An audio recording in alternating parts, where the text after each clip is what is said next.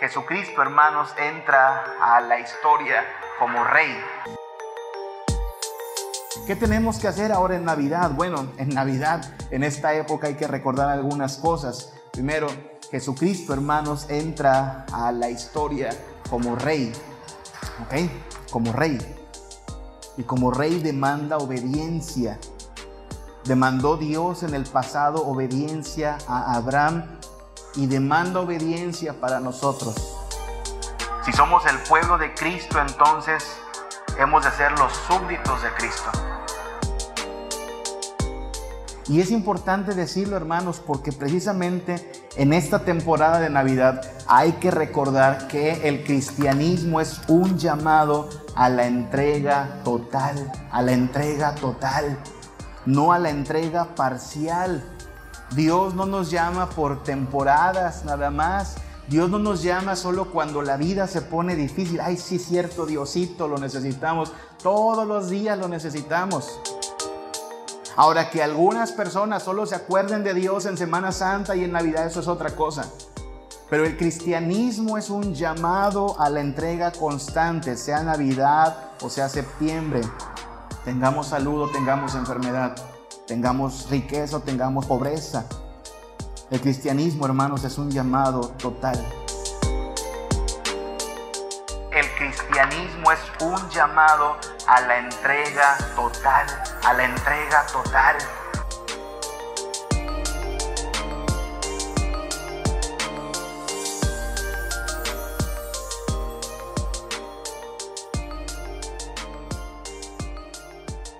Hoy vamos a comenzar, les decía, estamos empezando la, temporada de Adviento hoy vamos a comenzar nuestro estudio de esta serie que hemos llamado las precuelas de Belén o Belén, las precuelas.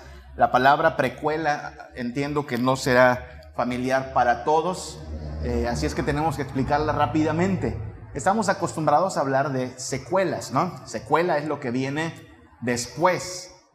Los que hemos enfermado, los que han enfermado, eh, especialmente del bicho este del COVID-19, saben que hay secuelas, como que sigues arrastrando ciertos síntomas. Bueno, precuela es eh, más famosa esta palabra en el mundo de la cinematografía, en, en el mundo de la literatura. Resulta que parece que a los autores, cuando ya se les acaba un poquito la imaginación hacia adelante, dicen, vamos a echarnos las precuelas y entonces hablan de lo que vino antes, ¿no? El, superhéroe de niño, el malo de niño, las situaciones previas.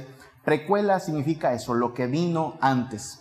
Y entonces eh, estamos entrando a esta temporada, ya lo notó usted, los arbolitos, las esferas, los foquitos, todo eso está muy bonito. Y, y, conmemoramos lo que ocurrió aquella noche en Belén de Judea. El Hijo de Dios se encarnó de una virgen, la Virgen María y José. No sabían los pobres lo que les esperaba, todo un cambio de planes. Pero así es como el Hijo de Dios hace su entrada en la tierra y en nuestra historia. Pero no fue improvisado, ¿ok? Esta llegada del Hijo de Dios a la tierra no fue improvisada, no, no fue tejida al aire, sino que Dios tenía todo esto planeado desde la eternidad. Y así como nos vamos a alegrar nuevamente este año con la historia de Belén y el niño de Belén, vamos a considerar pues cómo este Dios manifestó previamente en precuelas su carácter, su salvación y toda la bendición que traería Jesús. Vamos a hablar de lo que ocurrió antes de Belén en otro lugar llamado Moria, no sé si les suena ese lugar, Moria, en otro lugar llamado Jericó, hablaremos de eso también, en Babilonia y en Nínive. Vamos a hablar de cuatro lugares, Moria, eh, Jericó, Babilonia y Nínive. ¿Y cómo es que Dios manifestó desde entonces, antes de llegar a Belén, pues todo de lo que estamos hablando en Navidad. Empecemos hoy con la historia, la precuela de Belén allá en Moria. Moria. Le invito a buscar en la Biblia Génesis capítulo 22. Y en Génesis 22 está relatado este evento. El personaje central de esta historia es Abraham un Abraham de más de 100 años. ¿Se acuerda? Abraham llegó a los 100 años sin tener hijo, sin tener descendencia, pero a los 100 años engendró a Isaac, bastante grande para ser papá, pero así son a veces las sorpresas que da Dios. Su esposa Sara no se la creyó, se acuerda, se, rió de hecho, cuando le dijeron que iba a ser mamá, lo agarró como si fuera un, chiste y en realidad, eh, pues así de curiosos son los planes de Dios. Génesis capítulo 22, ya nació Isaac, de hecho hay quienes dicen que para este punto Isaac tendría a lo mejor entre 20 y 25 años, así es que no es tan niño como a veces lo pintan, lo pintan o nos lo pintan en las historias. Génesis 22, versículo 1 y 2. Aconteció después de estas cosas que probó Dios a Abraham y le dijo, Abraham. Y él respondió, heme aquí. Y dijo, toma ahora a tu hijo, tu único, Isaac, a quien amas, y vete a tierra de Moria y ofrécelo allí en holocausto sobre uno de los montes que yo te diré. ¿Usted conoce la historia? Bueno, si lleva a cierto tiempo en la iglesia o si desde pequeñito venía y le daban esas clases las maestras con sus figuritas y el franelógrafo, ¿se acuerda? Esta historia es de las más conocidas. Yo creo que de todos los relatos de la Biblia, este no puede faltar. El momento en que Dios, después de que Abraham ya tuvo su hijo que tanto esperaba, le dice, pues ahora quiero que, no lo dice así el texto, pero Dios está pidiendo que lo maten.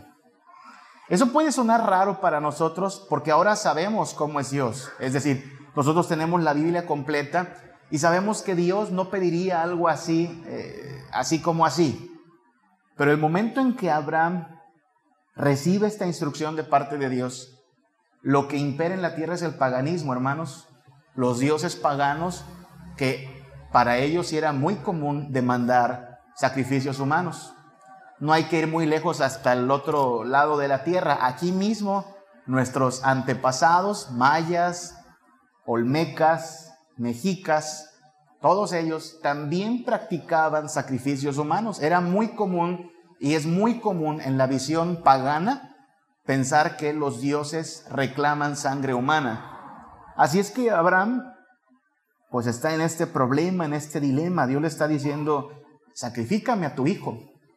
E insisto, para aquella época no habría sido muy, muy raro que un dios, un dios falso, te pida a, un hijo en sacrificio. Abraham todavía no sabe mucho acerca de Dios. Recuerde que Abraham apenas ha tenido un encuentro u otro encuentro con Dios pero no ha sido revelado todo lo que usted y yo sabemos porque ha venido Cristo y nos ha revelado todo acerca del Padre. Así es que comenzamos aquí a ver cómo es que Dios obra en la vida de Abraham y qué tiene para nosotros de enseñanza. ¿Se acuerda cómo conocemos a Abraham? Como el padre de qué? Padre de la de la fe, así le llaman, ¿no? La Biblia nunca le llama así, así le pusimos nosotros, pero la Biblia no dice que Abraham es el padre de la fe. Aunque sí dice en muchos lugares que Abraham le creyó a Dios y le fue contado por justicia. Pero especialmente quiero poner en la mesa aquel pasaje de Santiago, ¿se acuerda Santiago? Donde dice, hermanos, la fe sin las obras está muerta. Y pone como ejemplo a Abraham y dice, Abraham no solo tuvo fe, Abraham obedeció a Dios. Es decir, Claro, Abraham tuvo fe, pero esa misma fe fue la que le llevó a obedecer a Dios. ¿De qué, de qué trata esta historia? ¿De qué trata todo en la vida cristiana? En una palabra, hermanos, trata de obediencia. Obediencia. La semana pasada hablábamos de doctrina y hacíamos la pregunta, ¿cuántos aprobarían un examen de doctrina? Y decimos que la doctrina es muy importante, ¿no? Pero hoy quizá tenemos que hacer la misma pregunta y la pregunta es, ¿cuántos de nosotros aprobaríamos un examen de obediencia?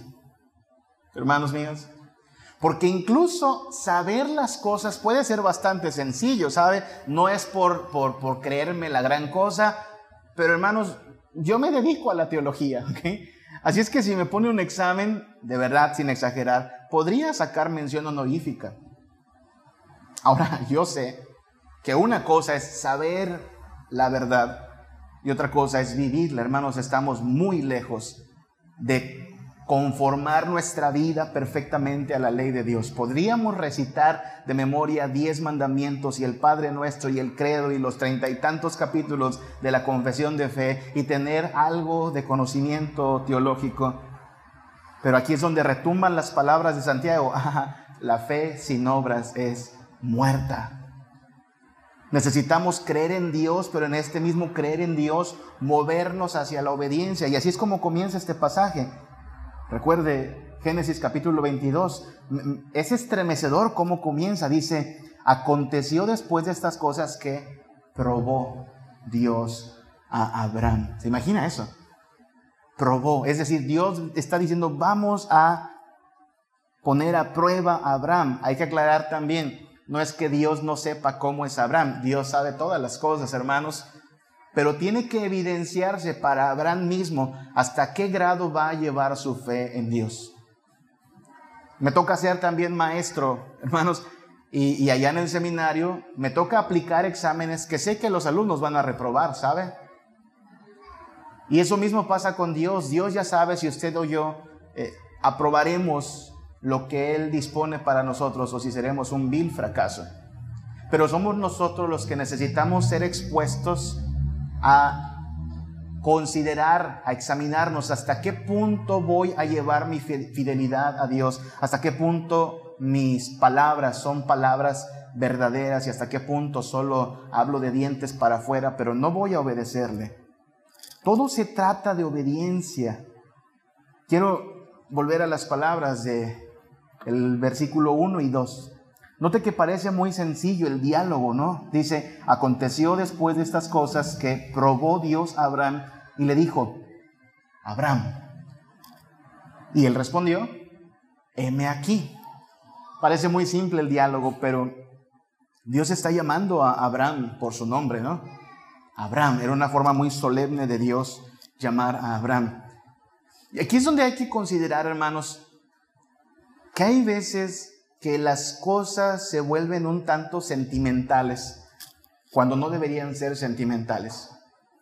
Pensando en cómo aquí Dios llama a Abraham por su nombre, vino a mi mente ese, himno que a muchos les gusta. ¿Se acuerda ese himno? Señor, tú me llamas por mi nombre. ¿Se acuerda de ese himno? Le voy a decir lo que he descubierto en algunos años de presbiterianismo en mi vida. A muchos les gusta ese canto. ¿Le gusta a usted ese canto? La tonadita. Señor, tú me llamas por mi nombre. Es una tonada melosa, eh, quizá hasta em, emocional, sentimental. Y he ahí donde creo que radica el problema de algunas alabanzas, hermanos. Hay alabanzas que me temo gustan por su tonada. Gustan porque son casi sentimentales.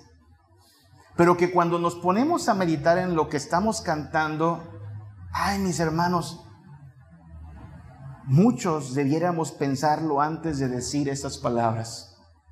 Porque sí, el, el, canto este, Señor, tú me llamas por mi nombre, está bonito, pero luego dice, yo acudo a tu llamado a cada instante. Así es que si canto, Señor, tú me llamas por mi nombre y yo acudo a tu llamado, ha de entonces ser evidente que nuestra obediencia es así, ¿no? El Señor ordena y nosotros obedecemos a la primera, sin excusas, sin pretextos. Pero usted sabe que no es así. Y es ahí donde no se debe sentimentalizar lo que cantamos. Yo le, pido de verdad que todo aquello que hoy hemos cantado, por eso, por eso creo que es útil tenerlo en nuestros dispositivos, ¿sabe? Vuélvalo a leer en la semana. ¿Qué cantamos aquí este día? Porque no se trata solo de decir de labios, Señor, Señor, sino de que nuestra vida en verdad este sea el rey que gobierna. Así es que ahí está Abraham siendo llamado por Dios y Dios ordenándole que obedientemente sacrifique a su hijo, Isaac, su único hijo. Y hay una pregunta que nos debe confrontar a nosotros también, ¿no? ¿Mataría usted a su único hijo, o a tus hijos, aun si tienes dos o tres, ¿no? ¿Matarías a tu hijo? ¿Serías capaz de tomar la vida de tu hijo en tus manos? Dije que diría algo para los papás, ¿verdad? Juanito y Julie hoy han solemnemente aceptado que verán por la pequeña Fernanda y el pequeño Mateo necesita unos papás diligentes, que le busquen. Y también los demás chiquitines que veo por acá. Hermanos, no es hasta que, hasta que lees como padre un pasaje así que te das cuenta de lo que está en juego, ¿sabes? Génesis capítulo 22, Dios diciéndole, quiero que mates a tu hijo para mí. Vamos a probar hasta qué grado llega tu obediencia. Y estoy seguro que ninguno de nosotros en su sano juicio considera matar a sus hijos. Pero hermanos míos, hay que aclarar que nuestros hijos, según lo que la Biblia revela, según lo que sabemos por las escrituras, han traído un problema de nacimiento. Y ese problema de nacimiento se llama pecado. La corrupción está arraigada en el corazón de nuestros hijos, de cada uno de nosotros, de hecho. No solo la pequeña Fernanda y el pequeño Mateo, no, no, no, no. También el pequeño Emiliano. Y también los engendros del pastor, porque luego piensan que los hijos del pastor son más santos, igual de pecadores todos. Necios, tercos, desobedientes. Y uno pensaría, bueno, cuando crecen se les quita. No, se pone peor. Solo aprendemos en realidad a manifestar lo que está en nosotros. Tenemos un problema llamado corrupción total. Y claro, ninguno de nosotros como padre dice, voy a matar a mi hijo, aún siendo malos, como dice Jesús, queremos dar buenas cosas a nuestros hijos. Pero he aquí lo que hay que decir, hermanos, Dios no te va a pedir que mates a tu hijo. No se lo ha pedido a nadie. Abraham es el único caso en la Biblia en que se le pide algo así y era una prueba. Pero mire qué curioso, Dios no te pide que mates a tus hijos, pero sí te ordena que los críes en el temor del Señor. No te pide que mates a tus hijos, pero sí te ha puesto papá, mamá, como los responsables de cuidar de tus hijos, de educarlos, de criarlos, también de estorbar su pecado. Hubo un tal Isaí, ¿se acuerda? Isaí, en el libro de Samuel, que veía como esos chamacos nada más hacían cada vez más travesuras y luego las travesuras ya eran adulterio, fornicación, robo y casi, casi extorsión y no hizo nada. Y Dios le reclama a Isaí, debiste estorbar a tus hijos en el pecado. Y en vez de eso, te quedaste callado y no hiciste nada. Es decir, Dios no nos va a pedir que sacrifiquemos a nuestros hijos, hermanos, pero nos ordena, nos ordena que nos hagamos cargo de ellos, nos ordena que seamos los padres que ellos necesitan. En verdad, hermanos, creo que nadie en esta sala puede decir que es un padre perfecto. Y creo que como padres nos arrepentimos de muchas cosas y así debiera ser porque no lo hemos hecho del todo bien. Pero precisamente por eso necesitamos entender que Dios no es una opción para la familia, sino una necesidad primaria. Y que mientras hay tiempo hemos de clamar por ellos, pero no solo clamar por ellos, sino también poner ejemplo, disciplina, constancia, hablar e incluso estorbarles hacia el pecado. No les está tocando un mundo más fácil a nuestros hijos del que nos tocó a nosotros. Cada vez hay más maldad, cada vez hay más engaño. Es posible también que su vida peligre ahora más que nunca a causa de todo lo que estamos viendo, que se ha generado a nivel mundial. Y entonces debiera preocuparnos eso. Job lo hacía, ¿se acuerda? Job todos los días intercedía delante de Dios por sus hijos. Así es que la exhortación entonces no es solo para los papás que hoy bautizan a, un pequeño, a una pequeña o que presentan a un pequeño, la exhortación es para todos, hermanos. Todo aquel que tenga un hijo, apropiese del llamado de Dios a hacerse cargo de la vida y crianza de ese hijo. Y no, esta labor no termina cuando se hacen mayores de edad. No sé por qué alguien dijo, ya, ya cuando los crecí, ya cabe. No, Señor, esto no termina hasta que usted sea llamado a la presencia de Dios como Padre. Mientras tanto le toca exhortar, animar, reprender. ¿De qué trata la historia que estábamos considerando? Obediencia. Hermanos, Dios espera obediencia de su pueblo.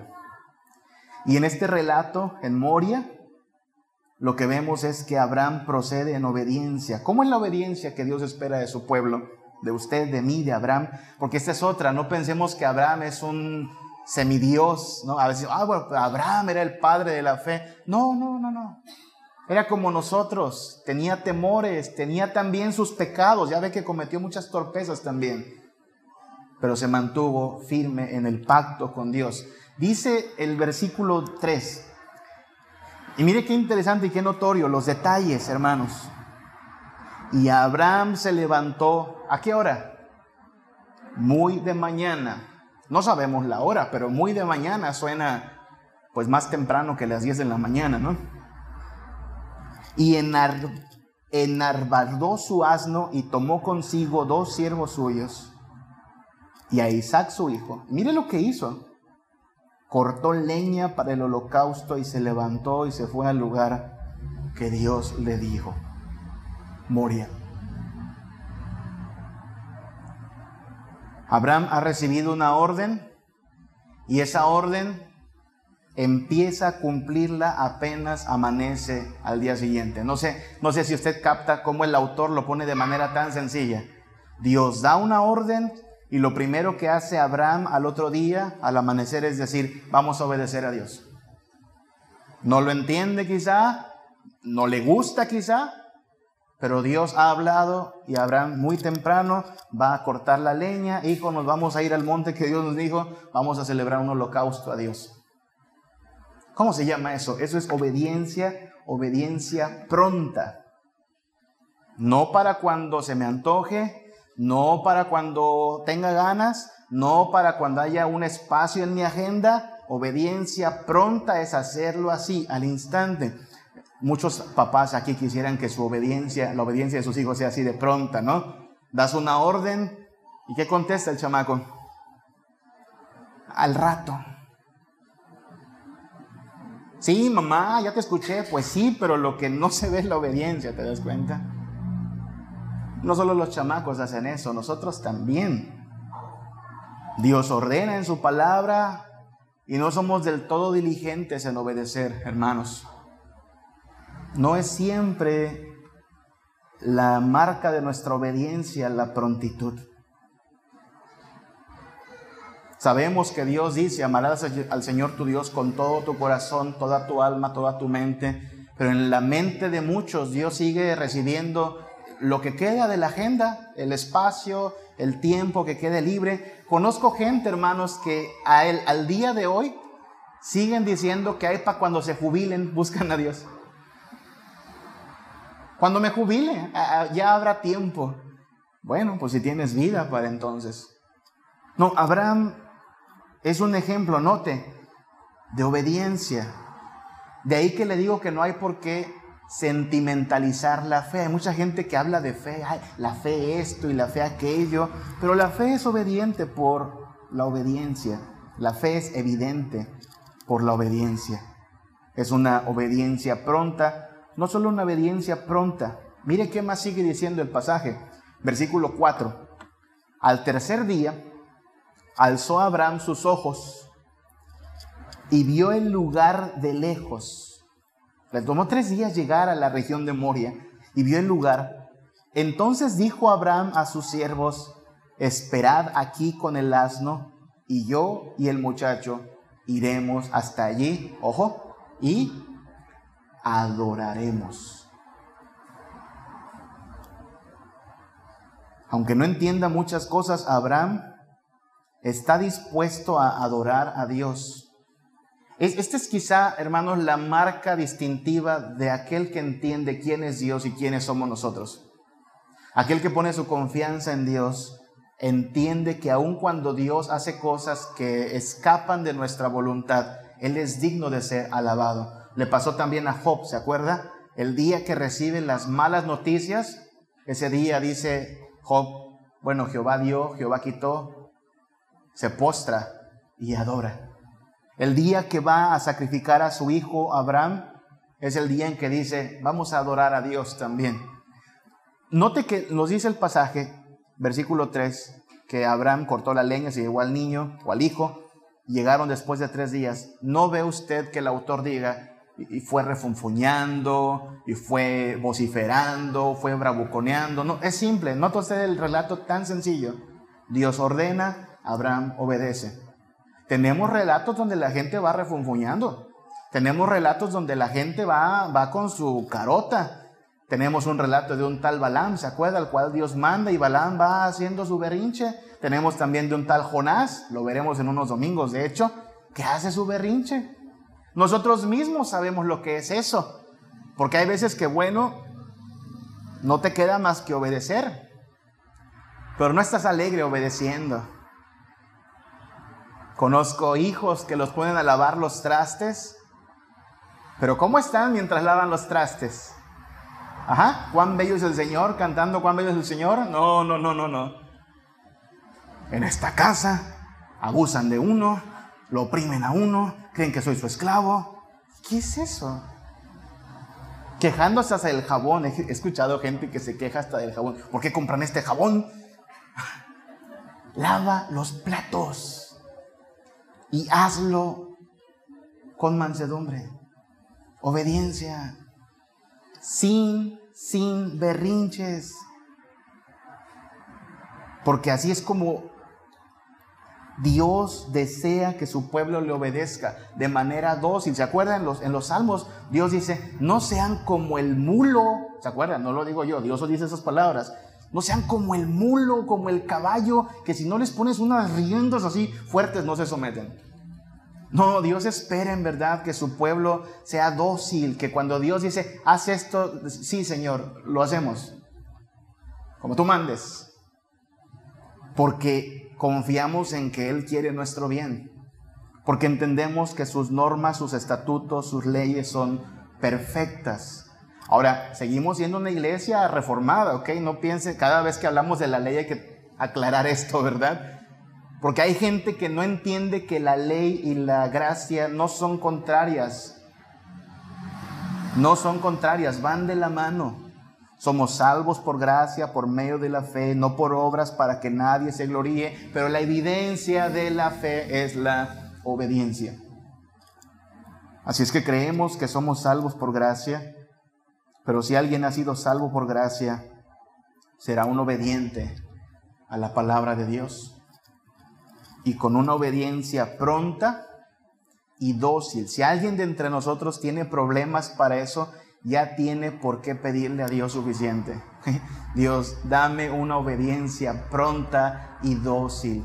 Que tu voluntad sea mi delicia, que tu palabra sea mi deleite. Lea el Salmo 119, trata de eso nada más.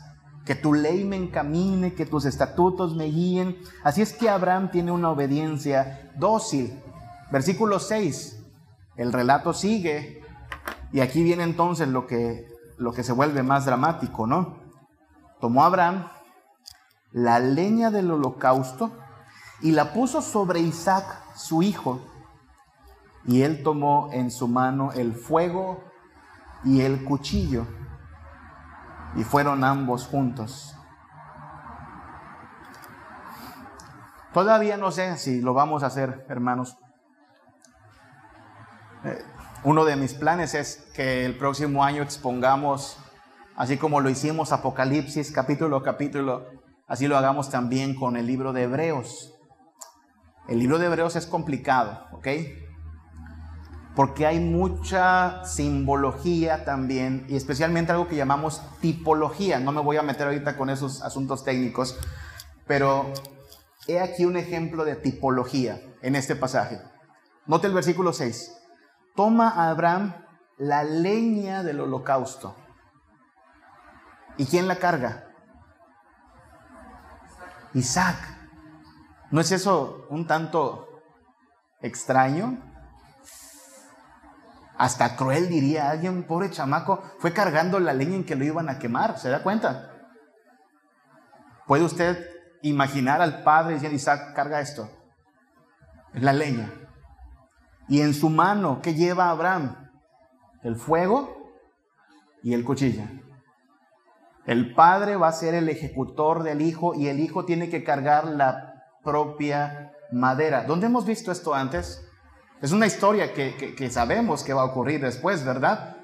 Pues sí, Cristo es la misma historia contada en precuela, ¿se da cuenta? El padre le da al hijo, bueno, no leña, pero la madera de una cruz, y el hijo tiene que cargar su propia cruz, y quien va a descargar todo el juicio y castigo en la cruz va a ser el padre sobre el hijo. Eso es escalofriante desde nuestra perspectiva, pero ahora sabemos que así es como Dios quiso salvarnos, haciendo este intercambio entre el justo por los injustos, para que nosotros, viles, pecadores, merecedores del infierno, pudiésemos ser reconciliados con el Padre.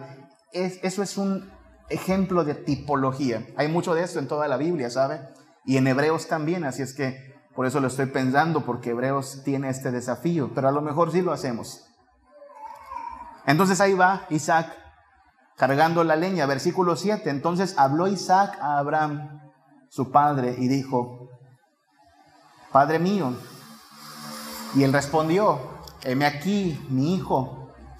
Y él le dijo, he aquí el fuego y la leña, mas ¿dónde está el cordero para el holocausto?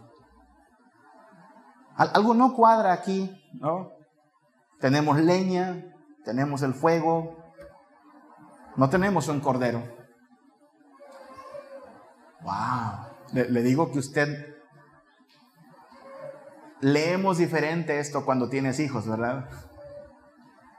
¿Cómo le respondes a tu hijo? Es que tú vas a morir. Tú vas a ser sacrificado. Pero en vez de eso, Abraham responde, versículo 8, Dios se proveerá de cordero para el holocausto, hijo mío. Dios proveerá de cordero para el holocausto.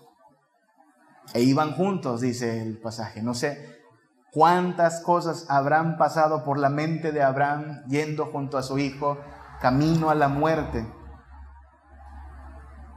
Pero lo que tiene Abraham es una obediencia confiada. Dios proveerá, hijo. Dios proveerá. Haremos todo a su manera, vamos a obedecer. Hay cosas que no entendemos de por qué Dios las pide así, pero Dios proveerá. Hay que también decir que esta frase no se debe sentimentalizar tampoco, hermanos. A veces usamos el Dios proveerá para muchas cosas. A veces hacemos planes personales y decimos, Dios proveerá.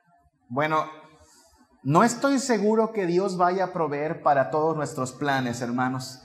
A veces también emprendemos negocios peligrosos, negocios que ponen en peligro nuestros bienes y decimos de manera equivocada, Dios proveerá. No, no, no, no, no, no, no. Esto no es una clave para hacer cualquier cosa, ni es una llave mágica para que Dios haga llover cualquier clase de bendición que a nosotros se nos ocurra, hermanos. ¿Qué está prometiendo aquí Dios? ¿Qué iba a proveer? Un cordero. Eso es todo. Dios proveerá, ha de leerse en el contexto de un sacrificio que requiere la muerte de alguien. Entonces, cuando leamos Dios proveerá, cuando cantemos ese himno que dice, ¿no? Jehová Jiré, tú eres quien provee, no pensemos nada más en la comida que Dios provee, en el sueldo que Dios provee, en el aguinaldo que provee, ya casi acabando este año, sino en el sustituto perfecto, Cordero, Hijo de Dios, provisto para nuestra salvación. Hermanos, hay cosas que yo no sé si Dios las va a proveer. Ni siquiera sabemos si Dios proveerá todo lo que queremos para el año que si Dios quiere vamos a comenzar pronto. La humanidad se vuelve a, estremecer cuando oímos que hay otra variante y quién sabe qué va a pasar. Y ya nos dijeron también que en México estamos entrando en inflación y no hay que leer las estadísticas, porque usted vaya al súper sabe que los precios están más caros Hermanos, no sé cuánto va a proveer Dios, sé que no nos va a dejar desamparados, pero el Dios proveerá tiene que ver principalmente con salvación, un cordero ofrecido en nuestro lugar, que es lo que estamos celebrando hoy en día. Hermanos padres, por cierto, tenga cuidado, nos preocupamos por proveerles a nuestros hijos muchas cosas, ¿verdad? Y que el hijo tenga educación y que tenga juguetes y que tenga buena nutrición, todo eso está muy bien, pero una vez más una palabra de exhortación a los padres. Así como nos preocupa que tengan que comer, que vestir, necesitamos que Dios provea para su salvación. Serán los más desdichados nuestros hijos si tienen todo aquí en la tierra y se presentan delante de su Creador sin la sangre del Cordero cubriéndoles de gracia. Van a ir al infierno. Y eso debe estremecernos en verdad, Señor. No, no permitas que sea solo un proveedor de comida, un proveedor para las colegiaturas, un proveedor para zapatos, pero no me encargué de pastorear su alma. No me encargué de advertirles, no me encargué de darles tu evangelio. Es ahí entonces donde tenemos que entender que cuando Dios habla de provisión, habla de provisión para nuestra salvación. Eso es lo que el Señor espera. ¿Qué tenemos que hacer ahora en Navidad? Bueno, en Navidad, en esta época hay que recordar algunas cosas. Primero, Jesucristo, hermanos, entra a la historia como rey. ¿Ok? Como rey. Y como rey demanda obediencia. Demandó Dios en el pasado obediencia a Abraham y demanda obediencia para nosotros. Si somos el pueblo de Cristo, entonces hemos de ser los súbditos de Cristo. Y es importante decirlo, hermanos, porque precisamente en esta temporada de Navidad hay que recordar que el cristianismo es un llamado a la entrega total, a la entrega total, no a la entrega parcial. Dios no nos llama por temporadas nada más. Dios no nos llama solo cuando la vida se pone difícil. Ay, sí, cierto, Diosito, lo necesitamos. Todos los días lo necesitamos. Ya le he dicho lo que algunos algunos comentan también respecto a la iglesia, como si la iglesia fuera también una especie de, negocio, ¿no? Alguien me dijo una vez, pastor, es temporada alta. no, hermano. Ahora que algunas personas solo se acuerden de Dios en Semana Santa y en Navidad, eso es otra cosa. Pero el cristianismo es un llamado a la entrega constante, sea Navidad o sea septiembre. Tengamos salud o tengamos enfermedad tengamos riqueza o tengamos pobreza. El cristianismo, hermanos, es un llamado total. La prueba que le está poniendo Dios a Abraham es de entrega total. Y Abraham ha decidido bien. Con este Dios es todo o nada. A medias, a medias no va a funcionar. Y en esta temporada de Navidad en que pues sí, los sentimientos están más a flor de piel y estamos recordando gente que ya no nos acompaña y no va a ser igual y estamos muy sensibles. No debemos permitir que el sentimentalismo esté por encima de la sencilla obediencia, hermanos. Este Dios es el mejor que hemos conocido porque es el único. Es el único que salva, el único que bendice, el único que redime, el único que provee, no solo salvación, sino incluso para estar en pie cada día. ¿Por qué habríamos de rebelarnos ante Él? ¿Por, qué habríamos de poner en tela de juicio sus estatutos? ¿Por qué habríamos de ponerle peros o excusas si ya ha demostrado hasta el sacrificio cuánto nos ama, cuánto está dispuesto a interceder por nosotros? Dos promesas se han cumplido aquí en Moria Abraham no lo sabe todavía. Abraham está diciéndolo a futuro. Se lo está diciendo a Isaac. Dios proveerá de cordero para el holocausto. Eso ya se cumplió. Cuando el Hijo de Dios nace en Belén, tiempo después, el primo llamado Juan, apodado el Bautista, cuando lo vea dirá, he aquí, el Cordero de Dios que quita el pecado del mundo. Dios proveyó eso. Es la razón por la cual hoy no estamos acercándonos con un sacrificio. Esto no es una misa, por cierto, no es un sacrificio. Esta es una celebración de que Dios ha cumplido su pacto, que es por gracia, que es por bendición, que nosotros y nuestros hijos pueden ser salvos. Así es que lo que celebramos en Navidad, más allá de las fiestas, más allá de los regalos, es que Dios es grande en misericordia, hermanos. Muy grande. Grandes, grandes pecados, graves maldades han sido lavadas en la sangre del Cordero Hijo de Dios. Y al final de este pasaje, en el versículo 18, Dios le dice a Abraham una palabra más, le dice, en tu simiente serán benditas todas las naciones de la tierra. En tu simiente, en el hebreo eso se traduciría como en un descendiente tuyo. En tu descendencia serán benditos todos. ¿Cómo sabemos que esto también se ha cumplido? Pues estamos aquí en la República de Yucatán y hasta para nosotros hubo salvación, ¿se da cuenta? Las noticias de estos días es que de pronto nadie quiere hoy a la gente de Sudamérica, de Sudáfrica, perdón. De pronto todos los aeropuertos ya no quieren recibir sudafricanos y a lo mejor eh, por mucho tiempo van a ser vistos con sospecha. Imagínense que Dios dijera eso, hay, hay para los judíos nada más, pero para los mexicanos no alcanza. No, se alcanza. En su simiente serán benditas todas las naciones de la tierra. Tan es verdad esto que estaremos celebrando Navidad en este hemisferio, celebrando que la sangre del Cordero alcanza para lavar a una gran multitud de toda lengua y nación. ¿Qué hacemos entonces, hermanos? Bueno, celebrar Navidad, se vale. Comer rico, se vale. Intercambiarnos regalos también, no estamos en contra de eso. Pero si en esta Navidad no somos más conscientes de nuestro llamado a obedecer, hermanos, a confiar en Dios, a someternos a su palabra, no será muy diferente a la Navidad de los que no conocen a Cristo.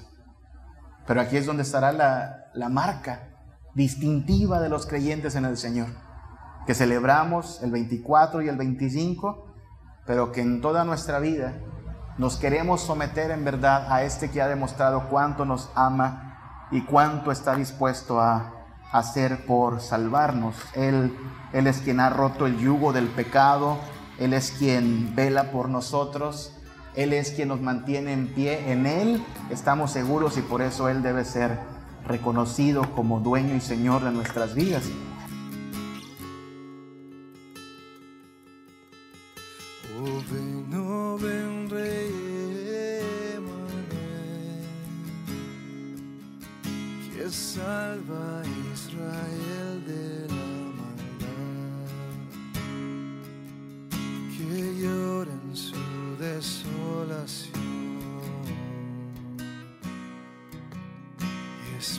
Gracias, Uribe.